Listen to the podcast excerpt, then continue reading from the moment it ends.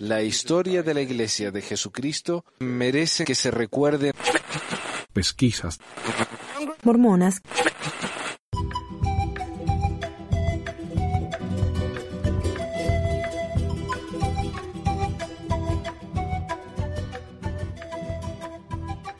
Hola a todos, bienvenidos a otro episodio de Pesquisas Mormonas, les habla Manuel. Hoy tengo para ustedes un, otro episodio de la historia de la iglesia, que honestamente son mis, es mi tema favorito. La historia. Hoy estaba por hablar del lavado cerebro en el, en el CCM, pero lo voy a hacer la próxima.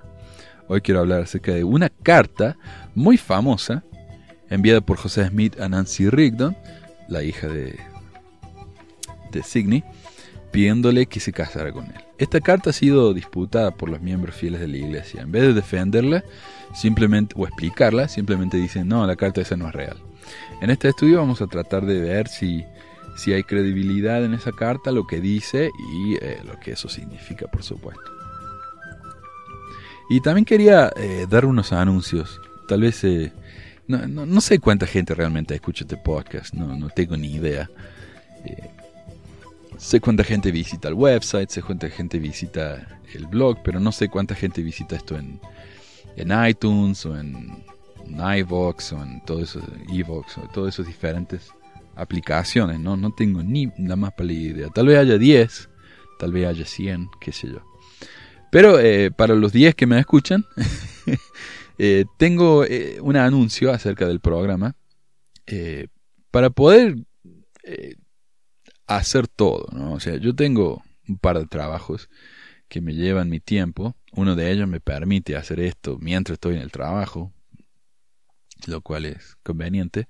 Pero eh, estoy ocupado, ¿no? Estoy haciendo el blog, que no lo actualizo tanto, pero tengo el canal de YouTube trato de, de, de publicar al menos un video a la semana o más, cuando se puede.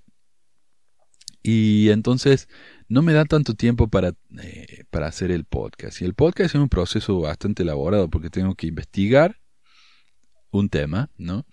Traducir el tema, eh, grabarlo, editarlo y publicarlo. Y eso lleva tiempo. Entonces, al programa este lo voy a empezar a hacer eh, de manera bisemanal. O sea, cada dos semanas voy a grabar el programa. La primera y la tercera semana de cada mes.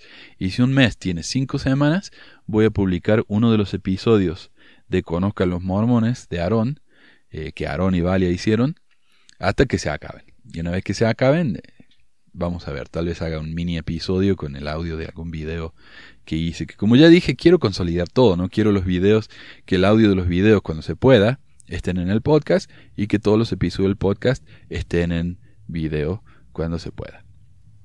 Eh, pero antes de empezar entonces con el tema este de la carta de Smith, vamos a hablar un poco de las noticias. Noticias. Y el tema de las noticias de hoy está un poco... Ah, no, está tan bien, como diría, estructurado.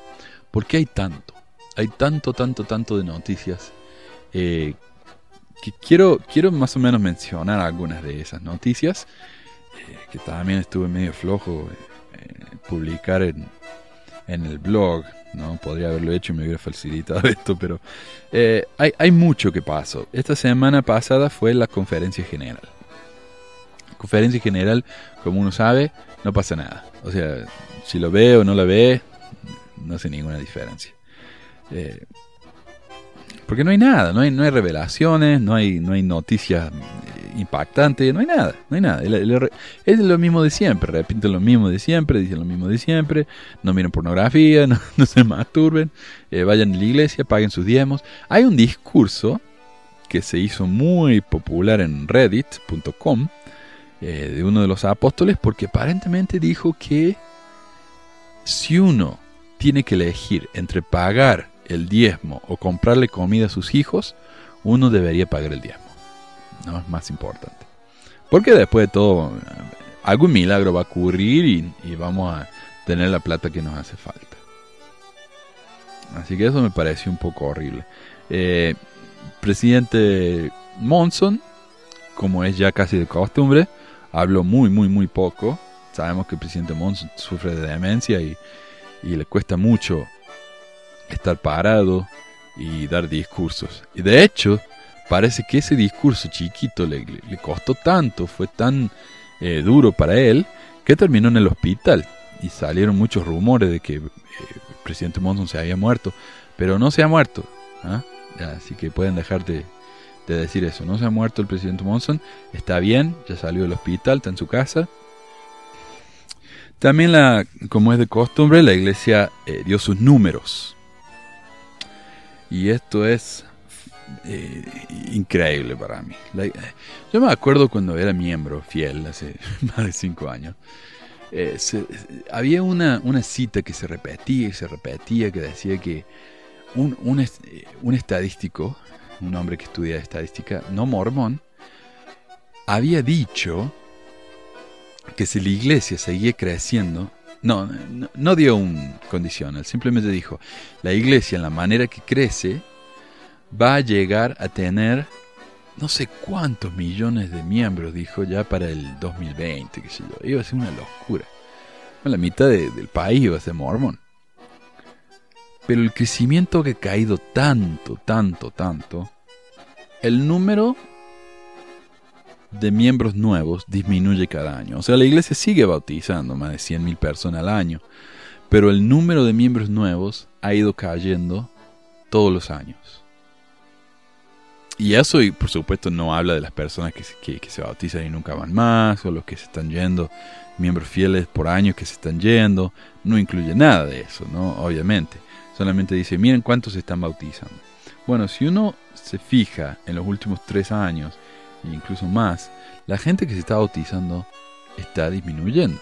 Los niños, hijos de miembros de la iglesia que se están bautizando, está disminuyendo. El número de misioneros está disminuyendo. Y no solamente eso, el número de personas bautizadas por misionero en promedio está disminuyendo. Eh, es uno de los números, actualmente uno de los números más bajos, como cada misionero en su misión entera en todo el mundo está bautizado en promedio unos 3.5 personas en dos años. Lo cual es lamentable, ¿no? Especialmente cuando alguien como, como Ballard anda diciendo en, sus discursos que la iglesia está viendo un, un crecimiento como nunca antes. También Ryan, hablamos con Ryan acá en el programa, publicó algunos documentos bastante eh, serios, me parece a mí, serios para la credibilidad de la iglesia. La iglesia ha dicho por años ciertas cosas y ahora tenemos estos documentos filtrados que la iglesia le, ha tratado de hacer juicio para que los borre, lo cual nos hace dar cuenta de que estos documentos son legítimos, son verdaderos. Eh, en estos documentos vemos ahí que la iglesia en realidad nos ha estado mintiendo. Algunas de las cosas que descubrimos en estos documentos es que cuando la iglesia dice que ellos no pusieron un peso para ayudar a la proposición 8 en California, estuvieron mintiendo. Eh, un representante de la iglesia dijo, eh, ah, y para aclarar, por si no saben, la proposición 8 es cuando eh, pasaron uh, en, las elecciones de California en el 2009, creo, por ahí. Eh, quería votar un plebiscito para eh, que el matrimonio fuera solo entre un hombre y una mujer. O sea, el matrimonio gay fuera abolido en California, el cual era legal en esa época. La iglesia entonces se metió, puso millones de dólares, formó una coalición de iglesias y tuvo un ejército de miembros de la iglesia llamando y tratando de convencer a la gente que votara a favor de la proposición hecha 8 para que las eh, homosexuales no pudieran casarse. La iglesia, eh, por medio de este representante, que es un 70, dijo, no, nosotros no nos involucramos. Lo único que hicimos fue mandar una carta a los barrios. Nosotros mandamos una carta a los barrios diciendo, por favor ayúdenos, sería bueno que la proposición 8 no pase. Eso es todo lo que hicimos. No, la iglesia no puso un peso. Hoy, eh, gracias a uno de estos documentos filtrados, y lo voy a poner ahí en, YouTube, voy a hacer un video de esto bien detallado. Según uno de esos documentos filtrados, no solamente la iglesia eh, sí se involucró. La iglesia organizó de manera muy detallada, tenía documentos que mandó a cada barrio eh, diciendo que las personas usaran los, las listas de miembros del barrio, las cuales supuestamente, según la iglesia, no se pueden usar por razones políticas. Eh, usaron esas listas para tratar de convencer a la gente que votara a favor de la proposición 8. Eh, sigo diciendo hecha. Ah, no solamente la iglesia se involucró de manera directa, sino que dos apóstoles, Ballard y... y no me acuerdo cuál otro, pero dos apóstoles están a cargo de la organización entera de este proyecto, más el presidente de los 70. Y en el documento mismo ellos admiten que los medios de comunicación están gastando más que ellos, lo cual dice eh, de manera bastante clara que la iglesia está gastando plata en este proyecto. O sea, tenemos mentiras y mentiras y más mentiras reveladas ¿no? Eh, con este tema de, de, la proposición 8. También una noticia publicada recientemente eh, nos dice que el suicidio entre jóvenes, entre los jóvenes en Utah, que ya es el estado con el mayor índice de suicidios de jóvenes en el país, ha crecido drásticamente. De hecho, en los últimos 10 años, del 2007 hasta eh, ahora, el índice de suicidios se ha triplicado. La iglesia, en uno de estos documentos eh, filtrados dice, no, nosotros no, no, tenemos nada que ver con estos suicidios, no nos involucren, los suicidios en Utah no son peores que en otros estados del país. Y ahora vemos que sí, en realidad es mucho peor. Bueno, esas son algunas de las, de las noticias que quería compartirse, que me estoy olvidando de varias, seguro, porque hay tanto, tanto, tanto. Pero quería leer un estudio publicado por Jana Rees, que es una señora miembro de la iglesia, bastante fiel, eh, en un blog para el Religion News Service, un servicio de noticias de religión, y dice, este fin de semana mormones alrededor del mundo se reunirán para mirar cinco de las seis sesiones de la Conferencia General semianual de la Iglesia Sud. La primera sesión fue la semana pasada. O al menos algunos mormones lo harán ha habido un notable cambio generacional en la, audiencia de la conferencia general. Según una encuesta del 2016, la mayoría de los adultos de más de 52 años que se identifican como Sud, santo de los últimos días, miraron al menos una parte de la conferencia general en los últimos seis meses. ¿Ok? Entonces, como dice aquí, la mayoría de los adultos de más de 52 años. Mientras que los mayores, la generación silenciosa, eh, se registró con una participación de más de tres cuartos. Y yo creo que se refiere a esto de esta manera. Están los milenarios, que son los adolescentes, la generación anterior de los 35, 40 para arriba, que sería yo, generación X. Antes de la generación X está la, eh, en Estados Unidos se llama la, la, la, mejor generación, que fue la generación que fue a la guerra. Y antes de eso está la generación silenciosa. La generación silenciosa, que son los más viejos, se registró con una participación de más de tres cuartos. Miran la conferencia. Pero solo la mitad, o el 52.4% de la generación X, ha visto al menos parte de la conferencia, mientras que solo el 44% de los milenarios lo hicieron. En otras palabras, hay una caída de más de 30 puntos entre la generación más vieja de mormones y los más jóvenes con respecto a cuántos han visto la conferencia general en los últimos seis meses. En general, es sorprendente que muchos mormones que de otro modo se consideran ortodoxos no están mirando la conferencia. Y no es porque estén dejando de creer, simplemente no quieren mirar la conferencia. Eh, particularmente cuando hay tantas opciones para mirar la conferencia después de que se acabó. Y alguien me, me comentó en Facebook que en realidad lo que pasa es que la gente no, no mira la conferencia porque están trabajando en, en call centers, no sé qué tiene que ver eso, o porque no pueden ir todos al centro de conferencia. Pero este estudio no se refiere a las personas que miran la conferencia en vivo o en el centro de conferencia. Esto se refiere a las personas que miran la conferencia, punto. Y esto solamente se refiere a miembros activos. O sea, la encuesta dijo, ¿es usted miembro activo o no? Si dijeron que no, ahí se acabó la, la, encuesta. Pero si dicen que sí, entonces continúan con las preguntas. Ah, ¿y usted ha visto la conferencia en los últimos, qué sé yo, seis meses? Ya sea en vivo, por internet, si han leído la, la leona de la conferencia, si han visto en DVD o lo que fuera, ¿no? ¿Ha visto la conferencia? Y estos números dijeron no. 44% de los milenarios miraron la conferencia, lo cual significa que el 56% de los milenarios no la han visto y ni les interesa mirarla. Y estos son mormones fieles, como digo. Hay muchas probabilidades eh, por lo que esto puede estar ocurriendo, estas son solo cuatro. Las primeras dos son relevantes para todos los mormones y las últimas dos solo para los jóvenes adultos. 1. La conferencia no es imperdible. No es televisión imperdible, como el partido de fútbol, ¿no? Algo así.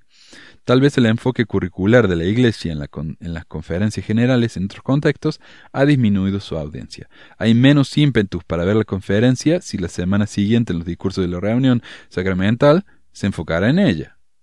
O si en las reuniones de la Sociedad de Socorro y el sacerdocio serán analizadas en detalle por los próximos seis meses. Entonces, ¿para qué mirar la conferencia si todo el mundo me va a hablar de lo que se dijo en la conferencia por los próximos seis meses? El vicio, ¿no? Dos, la miramos o no en casa. Al menos en los Estados Unidos, los últimos 20 años han visto un cambio donde se ve la, donde se ve la conferencia. Muchas personas ahora la miran en sus casas, ya sea en el Internet o por cable. Eh, mientras que antes uno tenía que vestirse bien, ir a la iglesia para mirarla con los otros miembros. Mientras que este cambio ha introducido muchas tradiciones nuevas maravillosas para la familia mormona que miran en casa, sí, mi suegra siempre nos hace un, un cheesecake que está increíble durante la conferencia, es mi parte favorita. Las familias mormonas que miran en casa también ha eliminado lo que los científicos sociales consideran una oportunidad para la facilitación social para obtener el mejor rendimiento. La noción básica aquí es que presentamos nuestro mejor lado cuando otros nos están mirando. Cuando no nos pueden ver, no trabajamos tan duro. Entonces, si, si, yo si la gente sabe si yo miro la conferencia o no, voy a tratar de mirarla, yendo a la iglesia, vistiéndome bien. Pero si la gente no sabe que no la estoy mirando en mi casa, ¿para qué mirarla? Eh, la presión social. 3. Hay una brecha generacional. Los milenarios pueden estar ausentes porque no se sienten representados. Cuando los miembros de la generación silenciosa miran la conferencia general, está garantizado que verán y oirán a hombres de su misma generación, ya que más de la mitad de los miembros de la primera presidencia y del quórum de los doce son de esa misma generación, y dos, el presidente Monson y el presidente Nelson, son remanentes de la generación anterior a la generación silenciosa. Eso es más viejo que la... Ok, en comparación, solo el 11% de los mormones de los Estados Unidos son de la generación silenciosa, de los miembros y solo el 1% son de la generación anterior, según la, información de, de, Pew, ¿no? de, que hace las investigaciones estas. Los baby boomers, baby boomers, la generación que está entre la generación silenciosa y los de la generación X, que dije la, generación más grande, ¿no? que fueron la guerra, pueden sentirse representados en edad por un tercio del quórum, y la mayoría de los setentas y de los líderes auxiliares que también dan discursos. Este no es el caso con los de la generación X y los milenarios, quienes tendrán dificultad encontrar a algún líder de sus generaciones. Claro, no hay ningún líder de mi edad. ¿Cuántos eh, autoridades generales tienen 40 años? Ninguno. Ninguno. Eh, imagínense entonces los más jóvenes, 20 años, 30 años. Ni por casualidad. Los referentes culturales de los que estas autoridades generales hablan a menudo son eventos que ocurrieron antes de que estas generaciones más jóvenes hubieran nacido. Eh, pero para que no pensemos que la Iglesia Sud siempre ha sido así, debemos recordar que fue fundada por un hombre joven en sus veintes y que a través de su historia a menudo presentó un liderazgo de diferentes generaciones, con muchas décadas separando a los apóstoles que sirvieron en algún momento dado. El presidente Monson, por ejemplo, solo tenía 36 años cuando fue llamado a servir en los 12. El fallecido Boyka Packer tenía 45. Ellos sirvieron al lado de hombres mucho más viejos y más experimentados. El modelo de, liderazgo de hoy, en contraste, sirve exclusivamente a los jubilados. Y finalmente, otra razón, la, última razón que nos da acá Jana Riz, por, por la que tal vez los jóvenes no miran la conferencia, los jóvenes adultos están menos involucrados con las instituciones. La falta de participación de los jóvenes mormones en la conferencia general también puede reflejar una aprehensión más generalizada sobre las instituciones religiosas, una que involucra a la nación en general, no solo a una religión en particular. Los investigadores generacionales han notado que tanto los, de la generación X como los milenarios parecen reacios a las instituciones grandes. El estereotipo es que los Gen X les tienen sospechas y que los milenarios son más desenganchados o apáticos. Hay una cierta verdad en estos estereotipos. Pew ha rastreado, la compañía de investigaciones Pew, ha rastreado la desafección de los milenarios de varias instituciones, incluyendo las religiones, y notó una disminución profunda en solo unos pocos años. En el 2010, por ejemplo, el 73% de los milenarios dijeron que creen que las organizaciones eclesiásticas y religiosas tenían un efecto positivo en el país. ¿Ok? En el 2010, el 73% de los milenarios dijeron que la religión era algo bueno. Pero cuando se les preguntó lo mismo, cinco años después, solo el 55% se sintió así. o sea, el 45% de los jóvenes piensan que las iglesias o no sirven o son dañinas. En estas encuestas, a medida que los jóvenes crecieron y se decepcionaron más con el mundo, el efecto general es que hubo, hubo una caída de 18 puntos en la confianza en las religiones. Nuestra encuesta fue menos alarmante. En general, mostró que los mormones milenarios se sienten más positivos sobre las instituciones religiosas que los no mormones, pero no tan entusiastas como sus mayores. El tema del día. Podría amarlas a todas, la poligamia de Nabu en el matrimonio de Willard y Janetta Richards, por Devery S. Anderson. En agosto de 1842, mientras Willard Richards estaba cumpliendo algunas asignaciones eclesiásticas en Nueva York, escribió en una carta Estimo a la persona más querida en la tierra, y cuya ausencia siento continuamente, pero debes sentir la seguridad de que ni el tiempo ni la distancia pueden eliminar aquellas emociones de amor, de amistad, de conexión hacia ti y a la causa en la que estamos comprometidos, la cual está entrelazada con mi existencia misma y la cual crece más y más fuerte cada día. En esa época Richards estaba casado con Janetta, cuyo apellido de soltero era Richards, pero esta carta no estaba dirigida a ella, era para José Smith, a quien Richards había dedicado su vida entera, a menudo y tal vez trágicamente en detrimento de Geneta. Geneta y Willard se casaron el 24 de septiembre de 1838, mientras Willard estaba sirviendo una misión de cuatro años en Inglaterra. Pero Geneta sufría de enfermedades mentales y estuvo en cama gran parte de ese tiempo.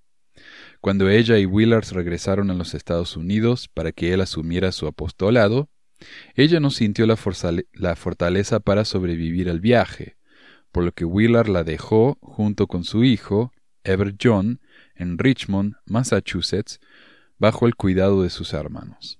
Él fue a Nauvoo con planes de buscar a su familia la siguiente primavera. Fue en Nauvoo que formó su profunda conexión con José Smith lo cual complicó significativamente y duró más que su matrimonio.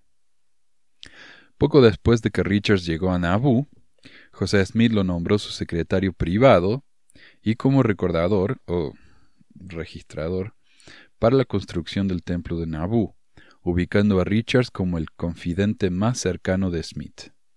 Después de eso, según el historiador mormón Richard Bushman, Richard virtualmente siguió a José como una sombra y su amistad se profundizó dramáticamente.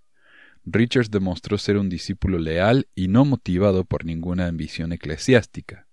Su personalidad sumisa era atractiva para Smith, quien recientemente había terminado una relación desastrosa con su ex consejero de la primera presidencia, John C. Bennett, quien se había convertido en un virulento antimormón. Y como la familia de Richards todavía vivía en Massachusetts, podía asistir al profeta de tiempo completo. Solo unos días antes de que Richards fuera llamado como secretario privado de Smith, Smith había entrado en su tercera unión polígama en Nauvoo, habiendo inaugurado la práctica ocho meses antes. Al ser parte del círculo cerrado de José, Richards sin duda estaba consciente del matrimonio plural muy poco después de haber comenzado su servicio. José, eh, claro, porque no todos se enteraron de la poligamia al mismo tiempo. José no publicó la, la supuesta revelación sobre la poligamia y después empezó a practicarla. No, él, él ya la, estaba practicando hacía rato y después supuestamente recibió su eh, revelación y, los únicos que sabían acerca de la poligamia eran la gente muy cercana a él, ¿no? En su círculo privado. Y como estamos viendo acá, Will Richards era uno de ellos. O sea, lo, mantuvieron en secreto, básicamente. Y, está la famosa frase esa de que cuando le preguntaron a José eh, cuántas esposas tenía o si él practicaba la poligamia plural, eh, si él practicaba la poligamia, él dijo, ¿cómo me atacan? dijo él, ¿cómo me atacan? ¿Cómo me insultan? ¿Cómo dicen que yo practico la poligamia cuando yo miro alrededor y solo veo a una esposa? Cuando ya se sabía que él estaba casado con otra, o sea, ahí está la mentira de José, ¿no? Una de las tantas. Eh, José habría tenido muy poca razón para enseñarle a Richards y a otros asociados cercanos sobre el matrimonio plural si no hubiera esperado que ellos lo practicaran también. La mayoría de ellos lo hicieron, aunque no sin alguna reservación. Everse Kimball, por ejemplo, solo accedió después de que Smith le advirtió que no cumplir le costaría su apostolado. Hmm. La reacción inicial de Willa Richards a la nueva doctrina de José Smith es desconocida. Sin embargo, hay alguna indicación de que entre diciembre de 1841 y febrero de 1842, Richards comenzó eh, a practicarla. Probablemente su segunda esposa plural fue Marinda Nancy Johnson Hyde, la esposa de 26 años de Orson Hyde. Ah, eh. Y esto es algo que yo noté cuando estaba haciendo una investigación que, que publiqué ¿no? en el periódico de el Jod Wenmer Historical Association, eh, de la iglesia reorganizada.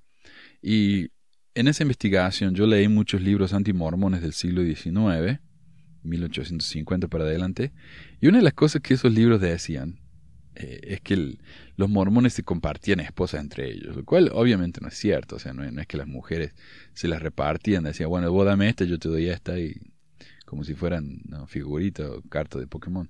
Pero sí existía el caso de que cuando un, un líder eh, se cansaba de su esposa, se divorcia, tal vez otro la, la tomaba.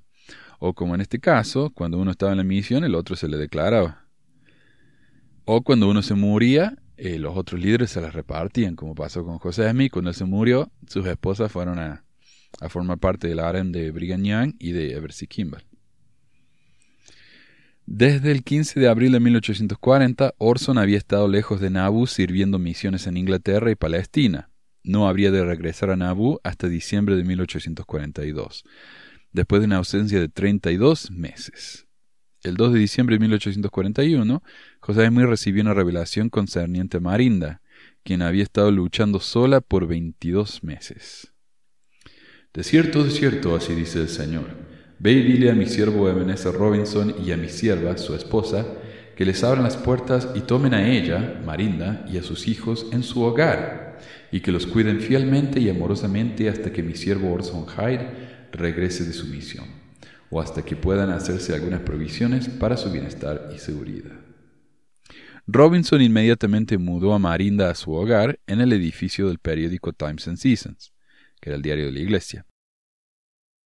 La Nochebuena, Marinda y Richards atendieron juntos una cena para los apóstoles en la casa de Hiram y Sarah Kimball. Aunque el diario de Richards se refiere solo vagamente a la presencia de Marinda, Willard Woodruff notó específicamente en su diario que Richards atendió a la hermana Hyde durante la reunión.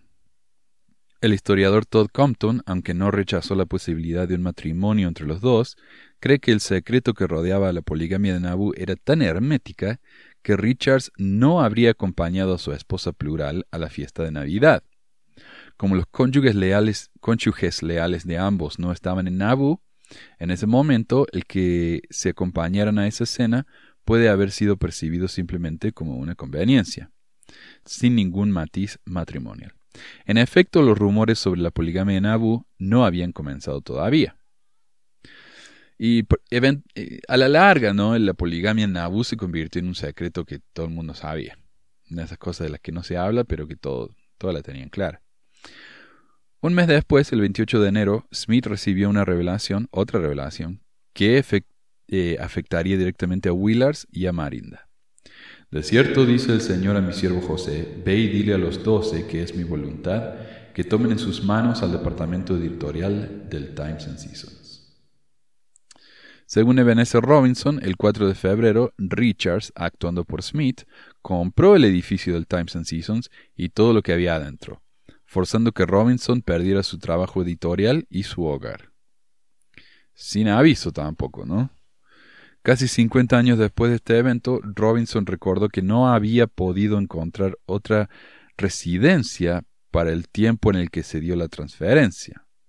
Justo antes del anochecer le notifiqué a Willa Richards que necesitaba un poco más de tiempo para encontrar un lugar a donde mudarse.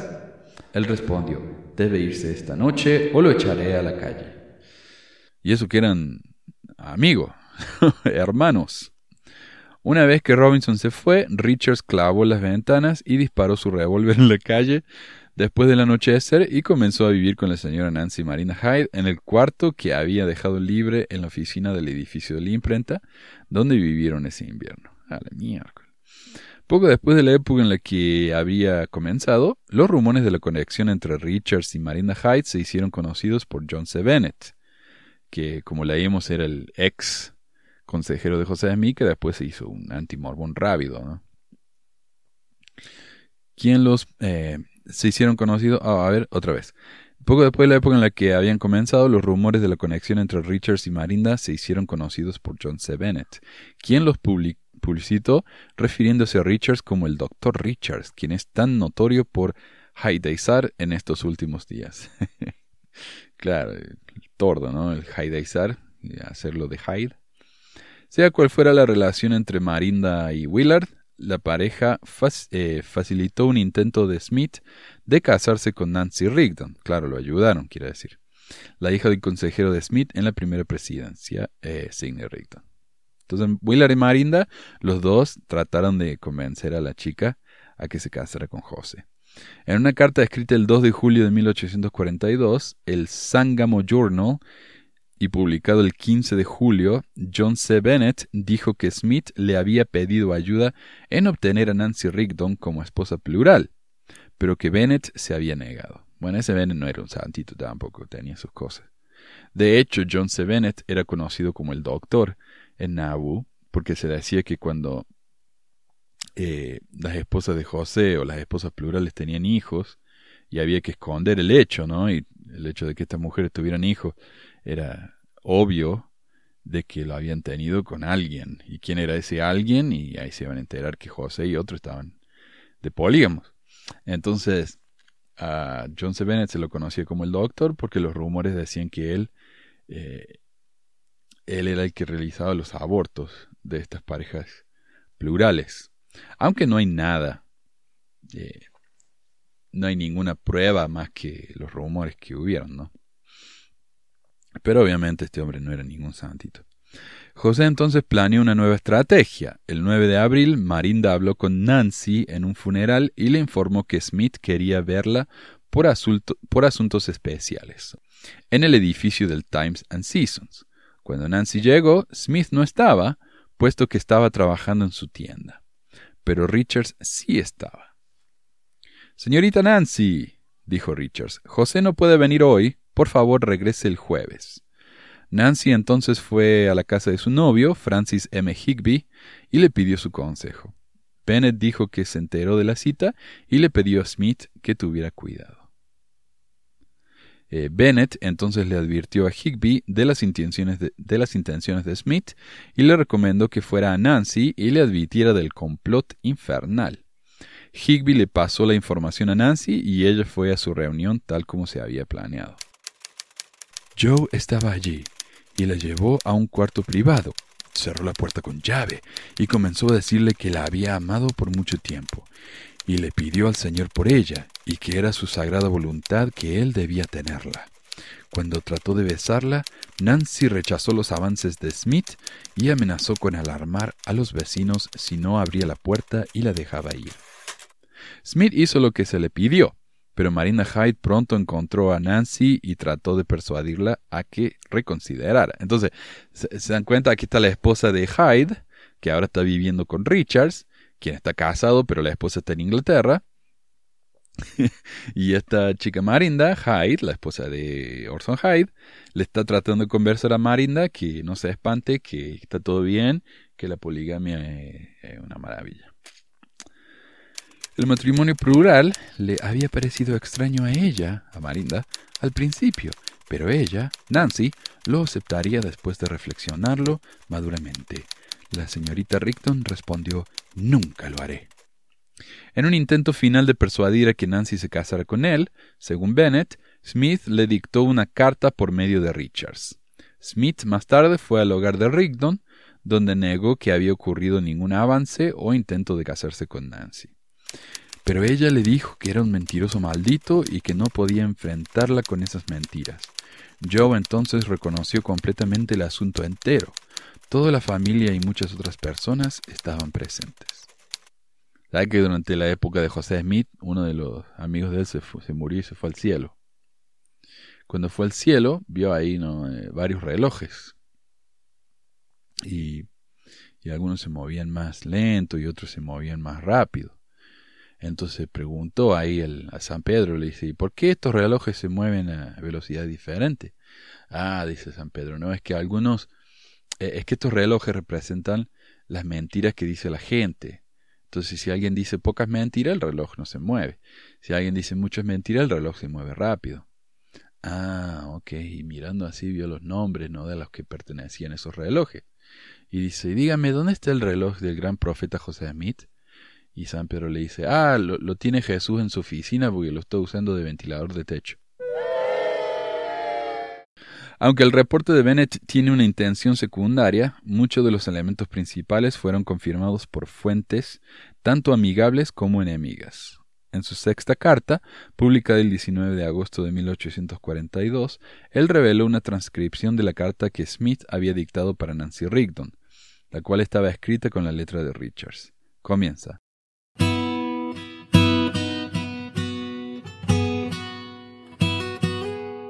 La felicidad es el objeto y el diseño de nuestra existencia, y será su fin también, si seguimos el camino que nos lleva a ella, y su camino es la virtud, rectitud, fe, santidad y guardar todos los mandamientos de Dios.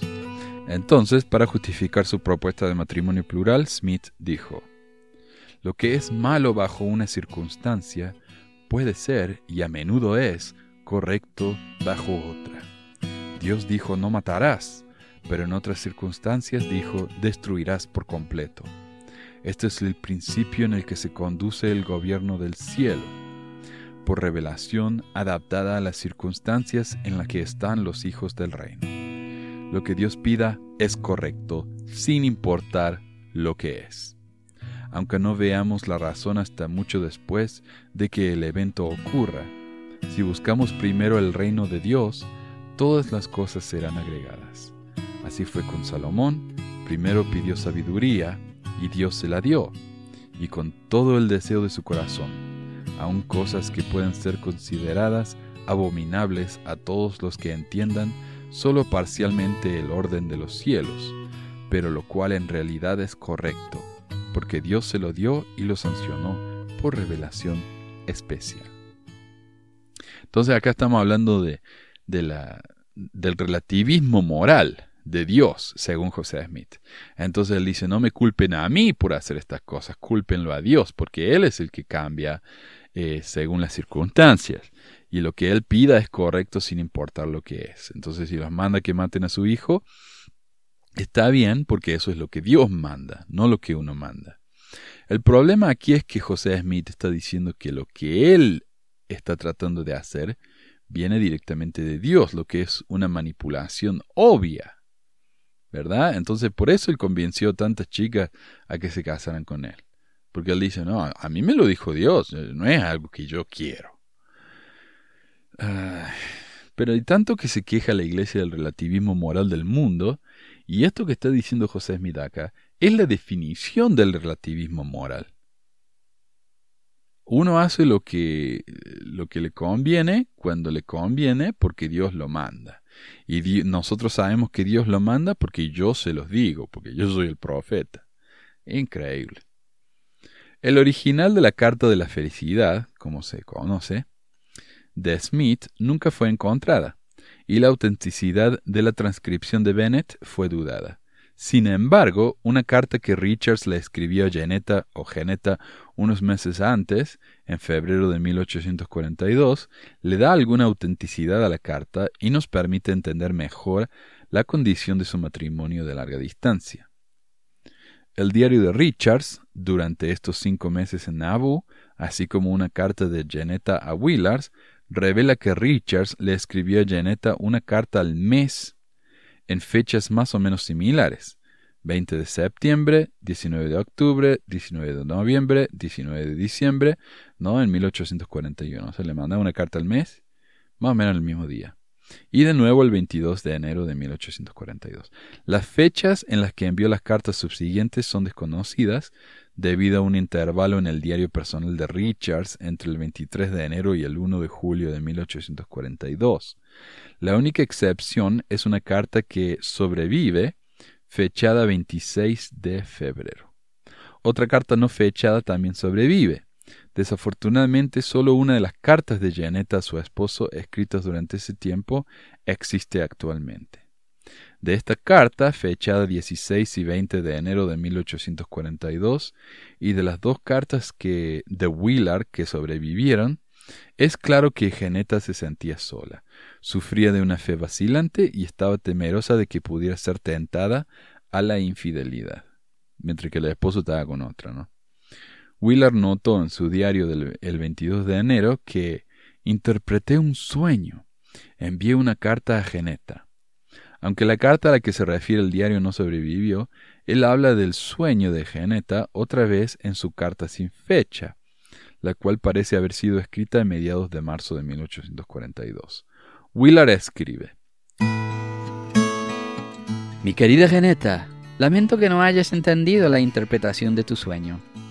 En ella dice que serías tentada, no que caerías y romperías tu promesa contigo. No, y en vez de creerte culpable de cualquier acto criminal, Dios sabe que nunca he tenido un solo pensamiento celoso de ti. No, nunca. La interpretación era de Dios, como una advertencia a que te cuides de la tentación, así que pacifica tu corazón de cualquier miedo que pueda tener de ti.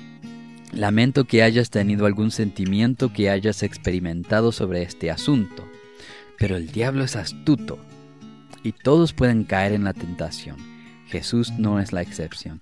Y el sueño que mencionas en tu última no es bueno y no es de una fuente buena, así que no debes sentirte mal por ello.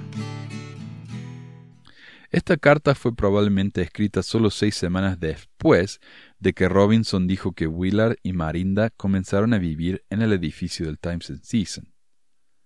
O sea, claro, él ya estaba viendo con la otra y le, y le dijo, no te preocupes, no estoy celoso de vos mientras que él estaba con la, con la segunda esposa. Eh, pero esto plantea la pregunta, ¿qué le había dicho Willard a Janetta sobre el matrimonio plural si es que le dijo algo? ¿Estaba informada y había consentido? ¿O había oído rumores y comenzó a temer por la fidelidad de Willard? ¿Podría su sueño haber sido una manifestación de estas preocupaciones?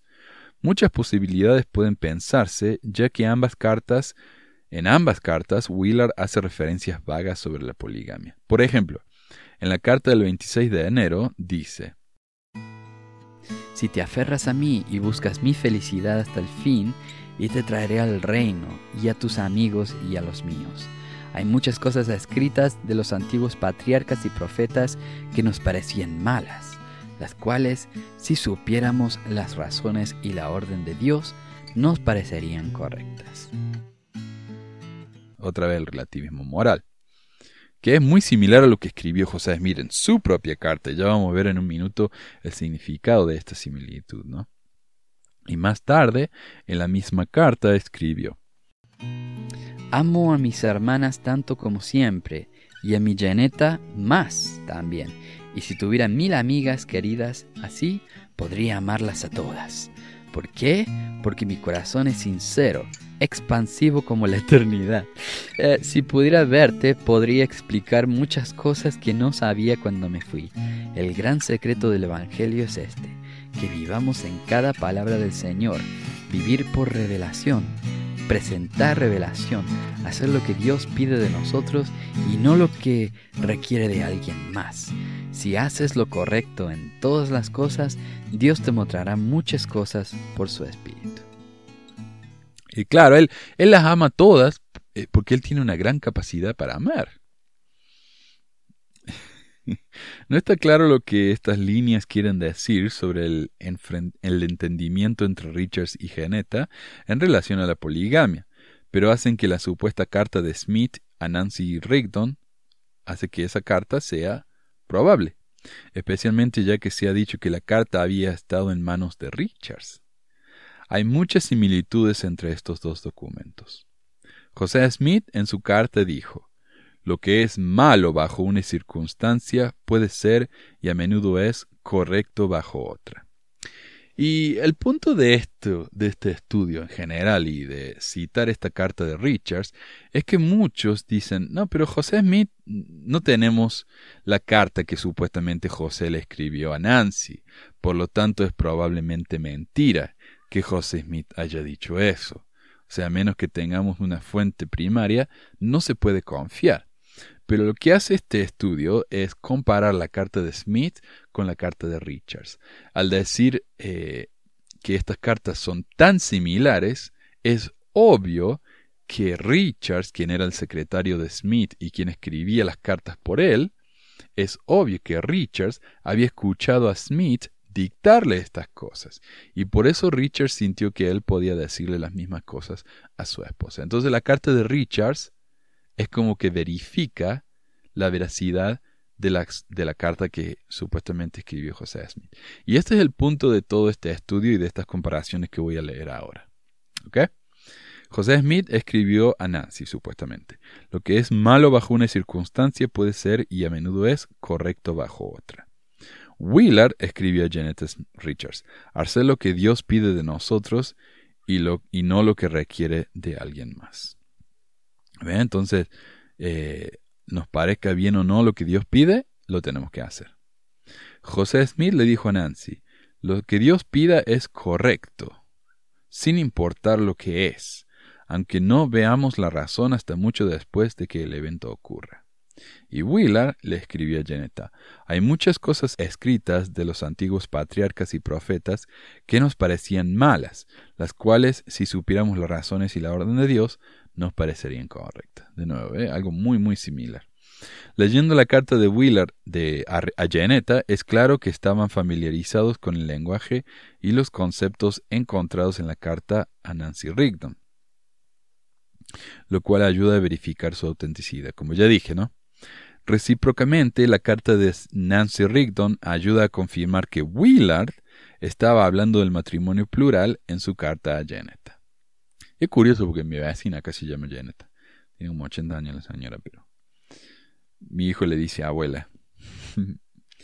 Ah, entonces, claro, la carta de Richards nos hace, nos ayuda a autentificar la carta de José Smith y la carta de José Smith nos ayuda a entender que Richards está hablando de la poligamia de una manera indirecta. O tal vez estaba preparándola a la esposa para decirle sobre la poligamia, ¿no? mira, querida, a veces Dios nos pide que hagamos cosas que no nos parecen bien. Después te digo a qué me refiero. Es claro en la carta de Richards del 26 de febrero a Janeta que había aceptado la idea del matrimonio plural entusiasmadamente y que quería preparar a Janeta para la práctica, aunque ella estaba tolerando de, soledad y de una fe vacilante en este momento o sea, estaba sufriendo de soledad. Eh, en mi opinión, cuando Richards declaró, si tuviera mil amigas queridas así, podría amarlas a todas, porque su corazón es sincero, expansivo como la eternidad, estaba hablando no en teoría, sino por experiencia, aunque no puedo determinarlo definitivamente. Y lo que hace este estudio, y lo que hace mucho de la, de la historia en sí, y muchos me dicen, pero no estuviste ahí, así que no sabes si esto pasó o no. Eh, esa es una excusa bastante pobre. Los historiadores, la manera en la que trabajan los historiadores, es muy similar a la manera en la que trabaja un juez, un jurado, etc. Por ejemplo, si yo veo a alguien robando una casa, y yo soy un policía, entonces lo agarré infraganti, ¿verdad? Tengo la prueba, ahí está la prueba. Yo lo vi al hombre robando la casa, tengo eh, fuentes primarias en contra de esa persona. Pruebas primarias. Ahora digamos, yo no lo vi a ese hombre robar. Entonces, pero, pero muchos lo acusan de haber robado. Ok, entonces ahí uno tiene que empezar a, buscar pruebas, ¿no? Creo que se llaman pruebas incidentales. No pruebas primarias, pruebas de primera mano, sino pruebas incidentales. Ok. Si yo encuentro eh, huellas digitales en la puerta de la casa y huellas digitales de esta persona por toda la casa, eh, eso es una prueba incidental de que esta persona robó la casa. Ahora no es prueba definitiva, tal vez la persona estaba aburrida, se metió a la casa y empezó a tocar todo, pero no robó nada. Es una posibilidad. No es muy probable, pero es una posibilidad.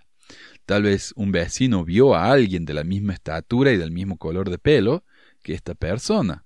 Eso no es prueba definitiva, pero sumado a la prueba anterior, eh, ya son dos pruebas incidentales en contra de esta persona. Eh, digamos que en la casa de esta persona se encontró, qué sé yo, un, un libro o un CD o, lo que fuera, un cenicero, igual al que estaba en la casa robada. Esto sería una tercera prueba incidental de que esta persona robó la otra casa. Puede ser que esta persona haya comprado el mismo cenicero o lo que fuera. Eh, así que no es prueba definitiva de que haya robado la casa, pero sumado a las otras dos pruebas, se van aumentando ¿no? las pruebas en contra de esta persona. Todavía no significa de que haya sido el ladrón, pero ya cuesta menos creer que no lo haya sido. Entonces con la historia pasa lo mismo. Uno busca pruebas incidentales de que alguien haya hecho algo. Y no necesariamente malo, sino bueno también. Eh, como Maradona una vez dijo, a mí no me digan que José, que, que, que José de San Martín cruzó los Andes en un burro, porque yo fui en un avión encima de, de los Andes y no hay forma de que él lo haya hecho. Bueno, aquí entonces Maradona está dudando eh, la prueba de que alguien hizo algo bueno realmente, ¿no? En este caso José, eh, José de San Martín cuando fue a, a Chile, ¿no? A ayudar en la, en la, independencia y todo eso. Eh, a eso me refiero. Las pruebas incidentales pueden ser para algo bueno o para algo malo. En este caso, no tenemos prueba directa de que José Smith le haya dicho esto a Nancy pero estamos encontrando más y más pruebas de que sí lo hizo. Tenemos la carta publicada por John C. Bennett. Ah, pero no podemos confiar en John C. Bennett porque era una torrente. Bueno, entonces no confiemos en C. Bennett, pero dudemos de esa prueba, porque existe. Pero si ahora tenemos una carta escrita por Willa Richards, que era el secretario de José Smith, y la carta de Willa Richards es casi igual a la carta que supuestamente escribió José Smith, esa es otra prueba incidental. Ya tenemos dos tenemos el testimonio de la misma Nancy de que José Smith se le declaró y que ella no quiso saber nada. Ya hay tres pruebas incidentales y se van sumando, ¿no? Tenemos eh, testimonios de cientos de personas que dicen que José Smith era un mentiroso. Esa es una cuarta prueba incidental. Entonces se van sumando. Ah, no sé por qué aclaré eso, pero bueno, continúo. Eh.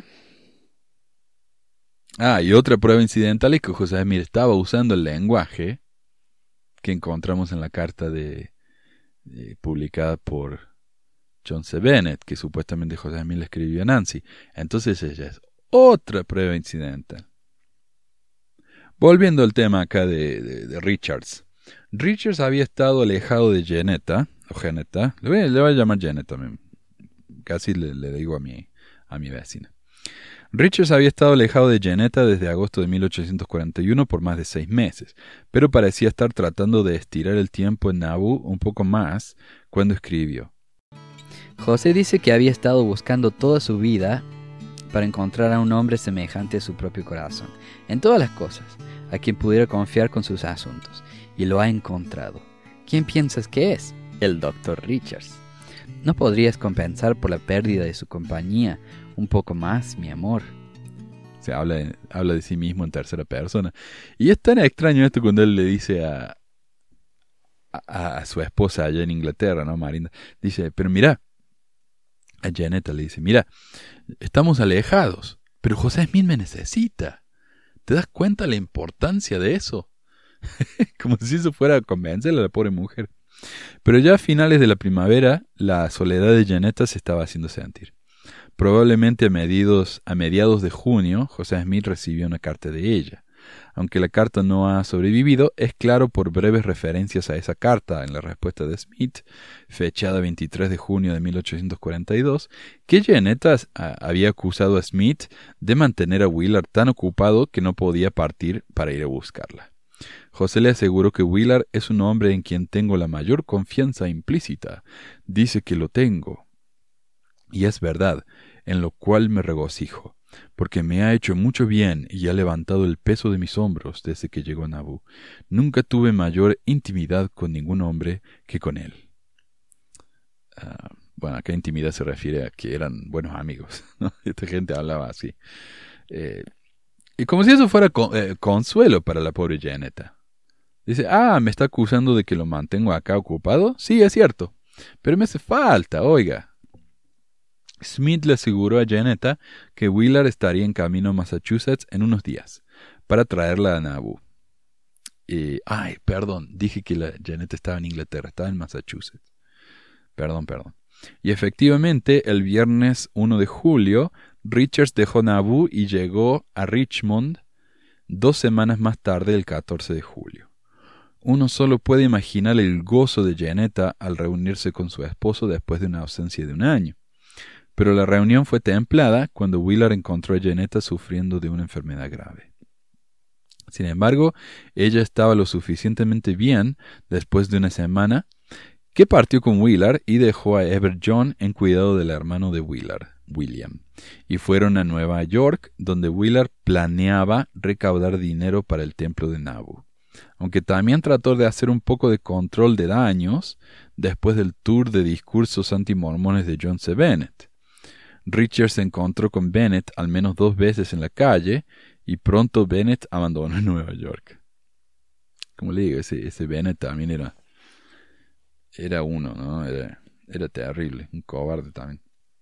Después de esto, Willard y Janetta regresaron a Richmond, recogieron a Ever John, el hijo, ¿no? y se dirigieron a Nauvoo. Si Janetta no sabía de la conversión de Richards a la poligamia, se enteró el 26 de octubre, cuando, según el diario de Richards, la pequeña familia se detuvo en St. Louis. Según la historia familiar, Richards habló allí con Stephen Longstroth, un converso británico que había conocido en Inglaterra, sobre la posibilidad de casarse con una de las hijas de Longstroth. El 18 de enero de 1843, en Nauvoo, Richard se casó con la hija de 16 años de Longstroth, Sarah, y con su hermana de 14, Nanny. Los matrimonios fueron efectuados por José Smith. Si lo que hubiera ocurrido entre Richards y Marinda Hyde el año anterior, estos matrimonios de 1843 marcan la iniciación oficial de Richards a la poligamia, aunque las niñas Longstroth regresaron a San Luis antes de que los matrimonios fueran consumados. Y por suerte no, no eran matrimonios legales eran matrimonios eclesiásticos, sellamientos. Claro, entonces el, matrimonio de Richards con Marinda, si es que fue un matrimonio real, eh, era tan secreto que no estamos seguros. Lo que sí sabemos es que estaban viviendo juntos en la misma pieza. Pero ahora ya se fue oficial, ¿no? Cuando José Elmín lo casó a estos dos. Janetta tuvo una hija nueve meses después de esos matrimonios, un año y medio más tarde, el 26 de marzo de 1845, la familia posó para el artista de daguerrotipos Lucien Foster. Eh, daguerrotipos eran esas fotos antiguas, ¿no? En blanco y negro. Eh, Claire Noal, uno de los biógrafos de Richards, describe la imagen en una carta a Von Brody. La foto de Nabu muestra a Wheeler con una pañoleta un poco ladeada, su pelo un poco desordenado, una arruga entre sus cejas, una mirada preocupada en su rostro. Janetta en esa foto se ve triste. Su pequeño hijo está parado cerca de ella y ella tiene sus brazos alrededor de los hombros de Willard como diciendo es mío. Ever Jones siempre mantuvo que su madre murió de un corazón roto. Y en efecto, Janetta murió tres meses más tarde, el 9 de julio de 1845. Tenía 27 años.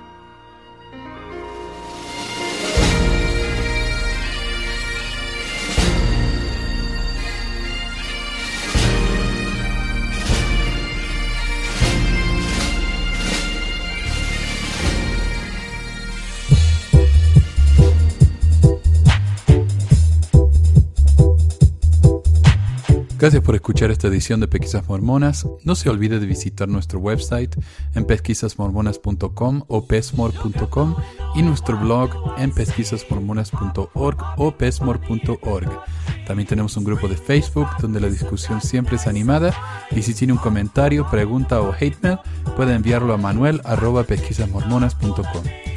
Y si por alguna razón ha abandonado la iglesia y ya no sabe qué hacer con todos esos miles de dólares extras, ahora que ya no paga el diezmo, le agradeceríamos si nos envía uno o dos dólares por medio de Patreon en patreon.com barra pesquisas mormonas o en paypal.me barra pesquisas mormonas para ayudarnos a cubrir los gastos de domain y hosting del podcast.